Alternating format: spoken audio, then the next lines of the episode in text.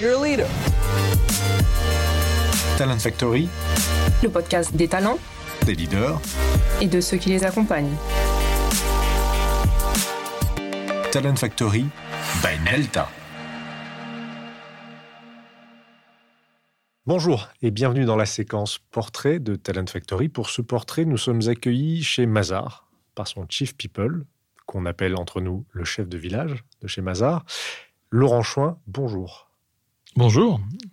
Laurent, merci de nous accueillir chez toi. Comme je te l'ai dit en préambule, euh, on aura trois temps forts dans ce podcast. On va parler de toi d'abord, de ton parcours, de ce qui t'a conduit à devenir ce chef de village de chez Mazar. Dans un deuxième temps, on aimerait que tu partages avec nous ta vision sur le talent management, sur le leadership, les conseils que tu pourrais donner à quelqu'un qui souhaite se développer, au potentiel, un dirigeant. Et dans un troisième temps, plus vis-à-vis de tes pairs, de faire du partage de bonnes pratiques, d'expériences, euh, de bons plans. Donc on va démarrer tout de suite peut-être par parler de Mazar en quelques mots, si tu souhaites nous en dire un petit peu plus. Mazar, c'est combien de personnes? C'est quel métier? Alors c'est souvent ce à quoi on pense quand on présente une boîte. Euh, nous, on est une anomalie, on, on, est, on est en fait des acteurs à la fois euh, grand mais encore de taille humaine dans un univers qui est très connu par ces quatre principaux leaders qu'on appelle les Big Four. Donc on, est dans le domaine de l'audit et du conseil, et de plus en plus du conseil plus que de l'audit d'ailleurs dans, dans, leur cas. Euh, et donc euh, si vous connaissez les Big Four, eh ben, on n'est pas l'un des Big Four. Et on se définit comme ça, alors pas seulement par la négative, mais aussi pour euh, bien montrer qu'on on est, euh, quand je dis une anomalie, c'est une façon euh, trop négative de dire quelque chose de très positif. On a toujours essayé d'exister de manière un peu disruptive dans ce métier. Nous sommes les derniers à être, par exemple, totalement intégrés. Donc, il n'y a qu'un seul et même Mazar dans le monde, ce qui fait d'ailleurs que ma fonction est une fonction de DRH Group, en réalité, hein, c'est ça que ça veut dire, Chief People Officer, et qui a un impact et une, on va dire, un, un champ d'intervention qui est celui de l'ensemble du groupe Mazar. Alors il se trouve qu'on est aujourd'hui dans 89 pays, euh, probablement 90 euh, d'ici peu. Euh, quand je suis arrivé il y a 9 ans, nous étions présents dans 52 pays et nous faisions euh, un peu moins qu'un milliard d'euros de chiffre d'affaires, alors qu'aujourd'hui, on va faire un peu moins que 2 milliards d'euros de chiffre d'affaires. Et, donc voilà, dans 89 pays. Quand je suis arrivé, on était 11 euh, 500 personnes à peu près dans le groupe, et on est aujourd'hui 23 500. Donc vous voyez, le, une, vraie, euh, une vraie évolution. Croissance permanente, ça fait un peu plus de 70 ans qu'on existe et c'est une croissance à deux chiffres chaque année euh, dans un métier euh, qui est un métier régulé, c'est-à-dire aussi soumis à des contraintes extérieures, où le métier qu'on exerce, euh, du moins dans deux des grandes, des grandes lignes métiers qu'on a, est totalement supervisé par des autorités externes. Donc c'est ce qu'on appelle le, secteur mondialement s'appelle les PSF, c'est-à-dire les les professional service firms, les firmes de services professionnels. Hmm. Comment on devient chef de village? M'interpelle ce terme. Alors, y a, oui, non, en fait, euh, qu'est-ce qui se passe? Euh, d'abord chef de village parce que moi, j'ai une trajectoire un peu particulière. Euh, avant d'être le DRH du groupe Mazar, j'étais DRH des caisses d'épargne. Et avant, j'étais dans l'hôtellerie de luxe. Alors, hôtellerie de luxe, banque, euh, audit, euh, on sent qu'il y a une sorte de trajectoire du, du, du, moins glamour euh, exceptionnel. Sauf qu'il y a quelque chose que j'ai compris assez vite dans ma vie euh, professionnelle, c'est que moins le métier semble glamour, plus la fonction RH peut l'être. C'est-à-dire que euh, j'ai euh, des expériences proches de moi d'ailleurs, de, personnes qui sont parties travailler plutôt dans des environnements de, type luxe, où là le glamour est évident, par le produit, par souvent les marques aussi, par le, même l'histoire des groupes qu'il y a derrière ces groupes de luxe. Et puis, ben, vous vous rendez compte que la fonction RH dans ces environnements-là est extrêmement pauvre par rapport à ce qu'elle peut être dans nos environnements où, franchement, euh, c'est par là que vous faites la différence. Et donc, ce qu'il faut bien comprendre, c'est que je réponds à deux questions. C'est comment on devient chef de village bah, Tout simplement en, en se prenant pas trop au sérieux dès le départ, mais surtout en concevant que la fonction RH, elle est là aussi pour euh, faire en sorte que vous mettez de l'huile dans, les rouages. Le chef de village, il faut pas voir celui qui, le soir venu, va être le premier à lancer le gala des artistes de l'ensemble des géos du Club Med. Euh, ça, c'est la face que tout le monde voit. Moi, je suis extrêmement intéressé pour regarder ce qu'on ne voit pas et si vous regardez les chefs de village dans l'histoire du club, je parle du club euh, au sens trigano du terme, euh, c'était justement des gens qui étaient très capables de faire la fête le soir, mais qui derrière étaient des vrais patrons de boutique. C'était des personnes qui justement n'en faisaient pas des tonnes sur le statut, mais derrière c'était des mécaniques hyper réglées. C'était des fonctions d'autorité, de leadership et pas de management, c'est-à-dire qu'ils tenaient pas leur leadership d'une délégation par au-dessus, mais par en dessous, et à la fois des clients, enfin ou des, des GM puisque ça s'appelait comme ça, mais aussi de leurs équipes. Et, je crois que c'est ça fondamentalement qu'on doit faire, nous en tous les cas euh, dans la fonction RH, c'est de générer en fait des chefs de village plus que ça. Mais pour ça, il faut être un peu exemplaire, il faut le faire soi-même. Sinon, si on n'a pas cette conception-là du métier, euh, on a tendance à vendre des choses sans avoir un échantillon sur nous, comme disait Coluche.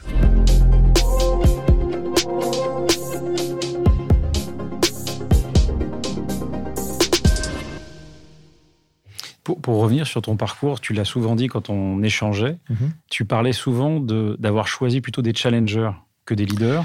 Et tu l'as un peu dit pour les Big Four, euh, mhm. d'ailleurs, juste avant pour Mazar. Alors, il y a une raison à cela. Euh, moi, c'est vrai que mon parcours personnel a été un parcours qui a été euh, particulier sous deux angles. D'abord, pendant 15 ans de ma vie, de 91 à 2005, enfin 2007 en réalité, mais bon, on va dire 2005, donc 14 ans pour être plus précis de ma vie, j'ai eu entre deux et quatre métiers. Euh, pourquoi? Parce que c'était ma compréhension de ce qu'était la vraie liberté. Alors aujourd'hui, on appelle ça les slashers, c'est-à-dire des gens qui, passent d'un métier à l'autre, mais en faisant en même temps. Euh, moi, quand j'ai fait ça en 91, alors évidemment, le système n'existait pas, et d'ailleurs même juridiquement, enfin légalement, c'était même compliqué. Hein, la notion de multi-employeur était, complexe. Euh, mais à l'époque, j'avais un ami qui s'appelle Bob Aubrey, qui est, aujourd'hui à Singapour, mais, Bob avait écrit un, livre sur ce qu'il il appelait le concept d'entreprise de soi Hein, self as enterprise, mais il y avait la version française d'entreprise de soi, euh, qui euh, théorisait cette notion euh, que vous êtes en fait une entreprise de vous-même, que des employeurs sont des formes de clients finalement, et que l'avenir sera fait de gens qui pourraient avoir d'ailleurs plusieurs clients, c'est-à-dire plusieurs employeurs en même temps. mais c'était très théorique son bouquin, de sorte que quand on s'est rencontrés, il me dit, écoute, c'est génial parce que tu es la preuve de ce que j'avance. Sous-entendu, il n'avait pas eu beaucoup de preuves jusque-là. c'est ça. Et à l'époque, je dois dire que euh, je me disais, mais non, mais moi, ça me paraissait très normal de faire ça parce que c'était ça la vraie liberté. C'était pas de dépendre d'un employeur, de pouvoir justement rester euh, euh, libre et donner son maximum, mais, mais pas rester pour des mauvaises raisons politiques ou je ne sais quoi. Et j'étais sûr que tout le monde ferait ça. Je me disais, c'est une affaire de 2-3 ans avant que tout le monde soit devenu un slasher. Dans les faits, je me suis totalement trompé. Euh, et, en fait, c'est seulement aujourd'hui qu'on commence à avoir cette question-là. Et vous voyez, même euh, beaucoup de mes collègues euh, sont, plutôt circonspects à l'idée que des gens ne puissent pas venir et donner toute leur force de travail à un seul employeur. Voilà. Donc, c'est la première des choses. Donc, déjà, premier point, j'ai eu ça dans mon parcours, qui était cette variation euh, régulière. Cela dit, même quand j'avais quatre métiers en même temps, pour être précis, si je les série, j'ai toujours été un, cadre sup, un cadre dirigeant. Je, suis entré dans mon premier comité de direction, j'avais 25 ans, donc c'est quelque chose de, de finalement, c'est pour ça que je dis souvent, je suis un faux DRH parce que je suis jamais passé par les étapes qualificatives du métier, euh, et c'est un tort quelque part. À l'inverse, j'ai eu la chance d'être tout de suite dans les fonctions plutôt euh, les fonctions dirigeantes, appelons ça comme ça. Alors c'est très confortable, c'est très bien, euh, mais, mais fondamentalement, j'insiste là-dessus, euh, j'ai beaucoup de respect moi, pour les gens qui, qui sont des DRH qui se sont construits au fur et à mesure des, étapes. Donc moi, je suis sans doute un dirigeant, ça c'est vrai que c'est la nature probablement de mes fonctions d'entreprise, mais j'ai du mal à m'appeler DRH aussi pour ça, parce que j'ai un peu de respect pour la fonction quand même à un moment ou à un autre, il ne faut pas déconner.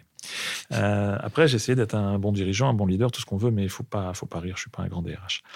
Le, point, euh, par contre, euh, important, c'est que si vous voulez, le, donc dans mes quatre métiers, j'avais cette fonction, on va dire, de dirigeant d'entreprise, donc salarié. Euh, j'ai toujours été prof, ou du moins j'ai toujours eu une vie, disons, dans le monde de l'éducation, on y reviendra peut-être. Euh, troisième point, j'ai été entrepreneur trois fois dans ma vie. Euh, la dernière fois, c'était avec deux personnes que j'aime beaucoup. En tous les cas, euh, l'une est, plus que jamais avec nous, c'est Serge Trigano, qui était justement, je parlais du Club Med. voilà, Serge qui a magnifiquement rebondi après la mésaventure finale du club. mais justement, c'est à ce moment-là d'ailleurs que j'ai rencontré. Hein, c'est souvent, j'ai coutume de dire que c'est la définition quand même de la connerie, c'est de devenir un grand ami de Serge Serge Trigano une fois qu'il a perdu le club. Hein. C'est, on peut pas dire j'en ai profité énormément. bon sens du timing. voilà. Euh, mais j'étais ravi et en tous les cas, justement, c'était bien pas pour ça qu'on développe des amitiés. Et, donc avec Serge et Pierre Dosier, qui par contre lui a quitté notre monde, euh, Pierre Dosier, euh, qui était l'ancien patron d'Avas, on avait monté une société qui est un peu pour simplifier, les, le, qui était le concurrent à l'époque de Châteauforme, que vous connaissez aujourd'hui. Donc on s'occupait de gérer des, des centres, des universités d'entreprise. Et puis j'ai toujours été aussi un conseiller de direction. Alors consultant, je l'ai été un petit peu au début de ma vie professionnelle, mais là c'est pareil, je revendiquerai jamais d'avoir fait ce beau métier de manière sérieuse. Par contre, euh, il se trouve que j'ai toujours eu un contact assez facile à des dirigeants, un contact de confiance. Euh, ayant toujours été dans plusieurs métiers, je n'ai jamais eu à trop courber les chines et j'ai pu rester moi-même, euh, y compris avec des gens que souvent euh, on voit entouré de, cours qui, ne sont pas forcément les meilleurs soutiens au bon moment. Euh, donc j'avais toujours ça. Ce qui fait que, totalement par hasard, parce que rien ne m'y prédestinait, ni ma naissance, ni ma formation, ni mes origines, euh, quelles qu'elles soient, comme dirait Bourdieu, je n'avais pas l'habitus, hein, pour le dire comme ça, bah, je me suis retrouvé à fréquenter plutôt des grands patrons, des gens comme ça, et avec qui j'ai toujours eu cette relation assez ouverte pour que je puisse devenir leur conseiller. Donc j'ai conseillé, pour citer quelques-uns parce que c'est des gens qui ont compté dans mon propre parcours, mais euh, Martine Fontaine, qui était la directrice générale de Lucan, c'est-à-dire la maison mère de la sécurité sociale, euh, des gens que j'adore comme euh, Wilfried Le Naour, et Paul-Georges Despatures, qui était le patron de Damar. Voilà, sont des gens que j'ai beaucoup, euh, beaucoup appréciés et que j'ai pu accompagner pendant une bonne période de temps, euh, et ainsi de suite. Et puis après aussi, bah, tous les gens avec qui j'ai pu travailler directement. Donc au-delà de Serge Trigano, euh, j'ai pu travailler dans des entreprises. Et ça, c'est la phase plus classique. Et je viens à la remarque de Michel, c'est que j'ai eu cette chance, étant pas soumis à des pressions d'emploi, de pouvoir choisir les gens avec qui je travaillais.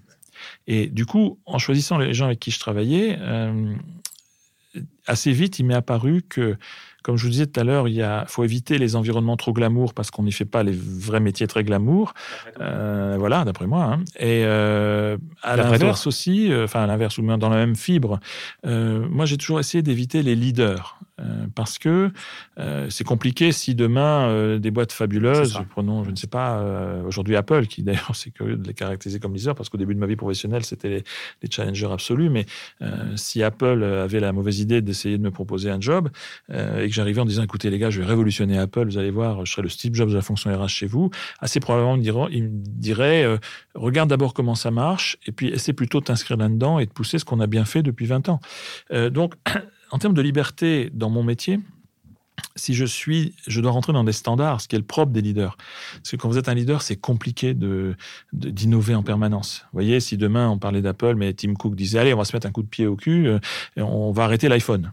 Bah euh, non, euh, bien sûr que non. Parce qu'on n'est pas dans cette dynamique-là. Donc, c'est compliqué pour un, un leader d'être, d'être innovant. Et à l'inverse, euh, c'est tellement facile pour un challenger d'être conventionnel que moi je me suis dit, là où on peut ne pas être conventionnel, c'est bien sûr quand on est un challenger. Et donc aller travailler chez des challengers, bah, vous voyez, dans mon métier d'aujourd'hui, si je suis tout à fait direct, est-ce que je vais vous dire que Mazar fait de l'audit mieux que EY, Deloitte, KPMG, Price? Bien sûr que non. Ce sont les grands de la profession, ce sont des gens euh, dont on peut apprendre plein de choses, c'est formidable. Par contre, si je vous dis que c'est beaucoup plus fun de bosser chez Mazar que chez eux, là, je suis beaucoup plus crédible. C'est-à-dire que, pour le dire autrement, quand vous travaillez chez un challenger, euh, vous ne vous différenciez pas par la profession, puisque la profession vous met en situation de challenger. Vous vous différenciez par votre organisation et pour le dire autrement, par, euh, entre autres, la gestion des, des, des people. Et donc, fondamentalement, les endroits où c'est le plus intéressant de bosser en RH, c'est des entreprises qui sont challengers avec une ambition non conventionnelle.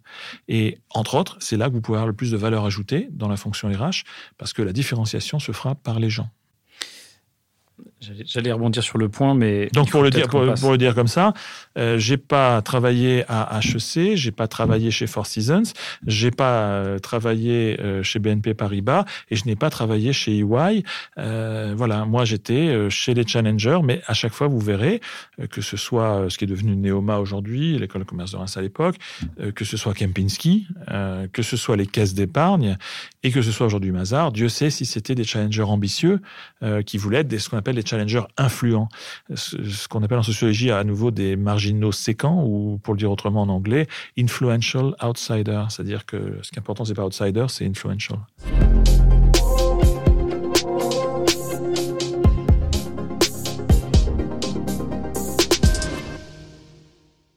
En tant que dirigeant qui a l'habitude de conseiller des dirigeants, en mmh. tant que chef de village qui accueille chaque année euh, des jeunes, des hauts potentiels, des talents euh, chez Mazar et qui mmh. encadre aussi, j'imagine, en grand volume, hein. en grand volume. C'est quoi les conseils que tu pourrais donner à quelqu'un qui te dit, moi j'ai envie de me développer, j'ai envie de m'entretenir, j'ai envie de me tenir au courant des tendances, j'ai envie de me renforcer Qu'est-ce qu'on doit travailler aujourd'hui quand on veut être le futur patron de Mazar ou le futur patron de sa propre start-up? D'ailleurs, on s'en fiche. Quand on veut se développer pour trouver sa voie et être un talent dans son domaine. Alors, il y a, ça c'est un point important que tu mentionnes qui est dans mon propre parcours euh, la permanence de l'éducation, d'une manière ou d'une autre. Euh, si je le dis de manière tout à fait euh, transparente, moi, je me suis toujours considéré comme un étudiant permanent. Alors, qu'est-ce que ça veut dire? C'est pas que je me dis que je sais rien ou que, mais je pense que euh, il y, a une notion de. On, a donné trois caractéristiques chez nous aux, gens qui ont du potentiel. Et d'ailleurs, qu'on n'appelle pas comme ça, on les appelle notre classe créative, creative class. On y reviendra peut-être tout à l'heure. trois caractéristiques. la première d'entre elles, c'est justement ce qu'on appelle les snowball learners. C'est-à-dire, ce sont des gens qui, euh, si vous leur donnez deux idées, ils vont en apprendre cinq. Euh, c'est-à-dire qu'ils sont en permanence en train de pousser euh, la notion d'apprentissage et de rebondir. Et bien sûr, ils sont très autonomes dans leur manière de faire ça. Je, cite les deux autres cas parce que c'est moins la question centrale. Euh, ce sont aussi ce qu'on appelle des, des creative implementers. Donc, c'est pas des gens qui sont créatifs dans la, conception, mais ils sont créatifs dans la mise en œuvre. Et ça, ça fait la vraie différence. D'ailleurs, moi, tous les gens que j'ai vus promus n'étaient pas forcément les gens qui avaient le, le, quotient intellectuel le plus élevé, mais ils étaient exceptionnels en chef de village, c'est-à-dire dans la capacité à trouver le truc tout simple que personne ne voit, mais que tout le monde va comprendre immédiatement une fois que ça est énoncé, et qui après fait que ça va marcher. Hein, c'est make it happen. la dernière caractéristique, c'est des resource investigators, c'est-à-dire ce sont des gens euh, qui sont capables en permanence d'aller chercher en dehors de l'entreprise les ressources qui lui manquent ou qui ne sont pas assez disponibles.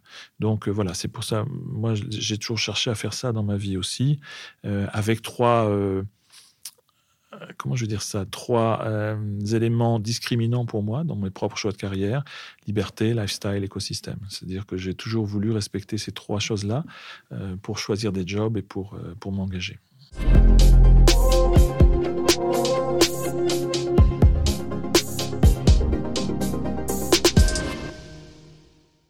Michel disait les, les, trucs, entre guillemets, et tu parlais d'éducation comme point central. Toi, tu te dis, j'ai toujours été un, étudiant permanent. Est-ce que tu as senti chez des dirigeants l'effet inverse, c'est-à-dire des gens qui n'étaient pas dans cette logique-là, ouais, en apprentissage constant, et quelles limites tu leur as trouvées et comment tu as réussi à les amener à, davantage s'ouvrir au monde? Bah, Tiens, par exemple, je vais... Alors, il y, a plusieurs règles que j'essaie d'appliquer en permanence, et déjà de me les appliquer à moi. La première des choses, c'est par exemple quand on prend la parole, euh, j'ai toujours envie de dire euh, qu'est-ce que je peux dire aux gens qui ne savent pas déjà? Parce que sinon, c'est pas la peine, pour être tout à fait honnête. Alors que on peut rencontrer une volée de gens qui adorent euh, enfoncer des portes ouvertes, répéter des, des poncifs. donc, le, c'est un premier point. La deuxième règle, qui est une règle importante aussi, justement sous cet angle-là, de, de, voir les choses avec des angles différents, euh, c'est que, par exemple, prenons un, enfin, je vais même être très, direct, le, prenons un exemple sur, euh, vous laissez à quelqu'un, vous dites, est-ce que vous préférez avoir quelqu'un qui a des grandes qualités d'écoute ou des grandes qualités d'orateur? Bah, la pensée unique, le sens commun, immédiatement, là, dans la tête de tout le monde, c'est ah, bien sûr des gens qui ont des qualités d'écoute. Bon, euh, si vous regardez, d'abord, un, euh, vous faites exploser ça en deux minutes avec quelqu'un qui se prétend être un, quelqu'un qui écoute beaucoup. On peut faire l'exercice d'ailleurs. Hein, sur, c'est un truc intéressant. Euh, Michel, par exemple, tu, tu, as quel âge? 36. 36, ok. Tu penses vivre jusqu'à quel âge à peu près? 90. 90, c'est quoi la moyenne d'âge des Français? 83 chez les femmes, 78 chez les hommes. tu dirais ça, toi, Stéphane? Moi, j'aurais dit 75 pour les hommes et ouais, 82, 83 pour les femmes. Non, la moyenne d'âge des Français, je pense, c'est de l'ordre de 48 ans, même moins que ça. Je pensais même moins de 40 ans, en fait. Ça doit être autour de 40 ans. Je n'ai pas demandé l'espérance de vie. Hmm. Or, vous voyez, spontanément, qu'est-ce qu'on fait? Euh, Et pourtant, vous êtes des auditeurs. Enfin, là, en ce moment, on est en train d'en créer des auditeurs, mais espérons. Mais c'est-à-dire que, fondamentalement, à la fin, euh, on peut toujours vite trouver euh, la contraposée de ça. Euh, maintenant, ça, c'est du flanc. Hmm. Et pour emballer, convaincre, entraîner, il faut pas mentir, par exemple. Il faut être capable d'avoir une sincérité, une authenticité dans le ton. Et ça, c'est très, très difficile. Donc, par exemple, j'ai beaucoup plus de mal à trouver cette qualité-là chez les dirigeants. D'ailleurs, on les forme plus à ça. Euh, que des qualités d'écoute en particulier. Alors évidemment, je suis dans une boîte d'auditeurs. Euh, vous voyez le, sens étymologique d'auditeur. Hein. Et, euh, et, et, donc, ce sont des gens qui écoutent beaucoup, qui répondent à une question par une question, etc., etc. Donc, fondamentalement, euh, par exemple, typiquement, euh, ça c'est quelque chose qui me, qui me frappe. Il faut être capable d'avoir des regards qui ne soient pas des regards trop conventionnels sur les choses. Il faut savoir euh, voir où sont les vraies priorités ou, ou peut-être avoir une vision propre de ces choses-là.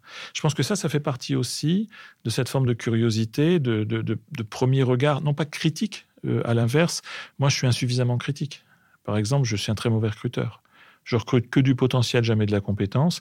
Et euh, si la personne n'est pas une personne bien, je ne veux pas le voir. Parce que je vais toujours avoir tendance à aller regarder euh, les bons côtés de la personne, comment je pourrais euh, la mettre dans le meilleur environnement, la valoriser, la développer. Donc moi, je suis plutôt un RH développeur qu'un RH recruteur, par exemple, typiquement. Donc maintenant, je laisse ça à mes équipes et j'ai des gens formidables qui savent bien faire ça. Dans ce prolongement, juste un point, tu as parlé tout à l'heure, et je reviens encore là-dessus, d'éducation, et au corps toujours pardon d'étudiants permanents. Tu peux nous dire deux mots des PhD parce que tu, tu lances ah, un certain nombre de tribunes euh, autour du Next MBA, si j'ai bien compris, ou c'est Alors là, en l'occurrence, c'est au-delà du Next MBA. Euh, ce qu'il faut comprendre, c'est bon. D'abord, euh, moi, j'ai donc j'ai eu au début de ma vie, c'est d'ailleurs mon expérience qui m'a forgé en tant que manager.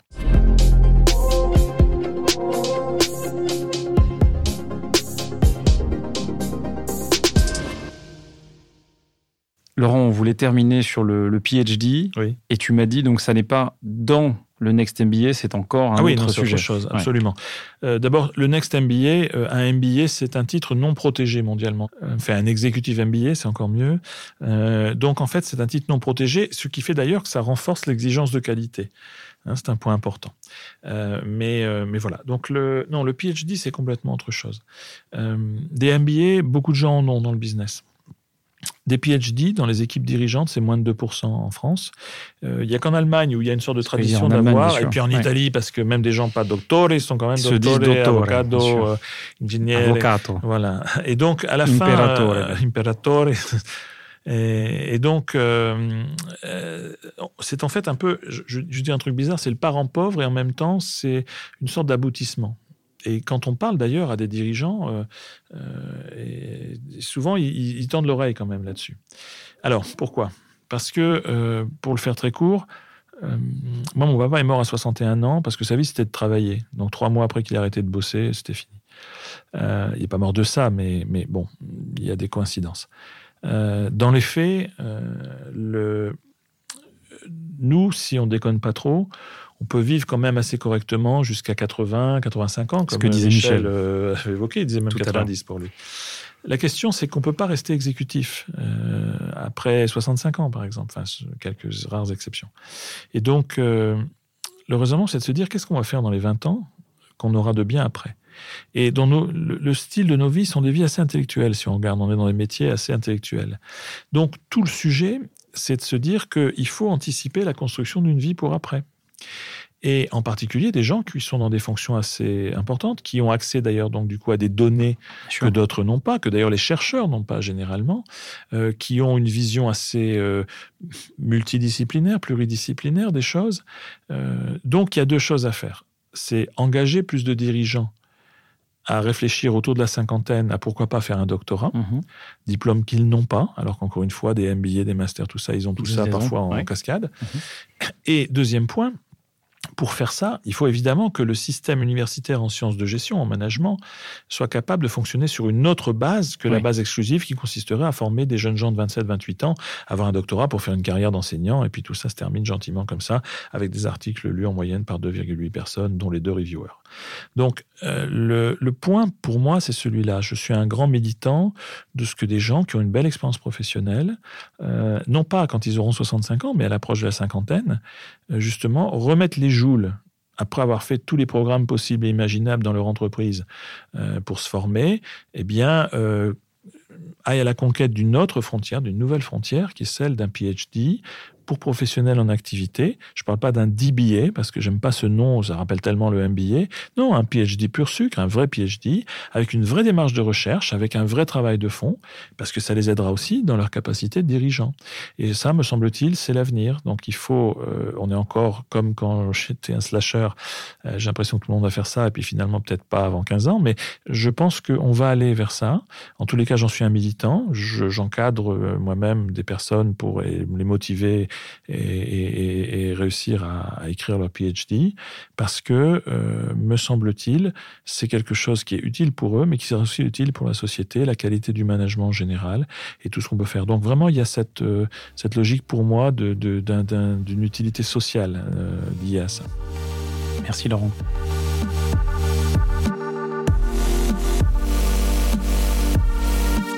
Et c'est la fin de ce premier épisode de Talent Factory, la fin de la première partie de notre échange avec Laurent Chouin. Retrouvez-nous très prochainement avec la seconde partie de cet entretien qui sera consacré à des leçons managériales, à du partage euh, de bons plans, de bonnes pratiques et des révélations surprenantes sur les goûts musicaux de Laurent. À très bientôt dans Talent Factory.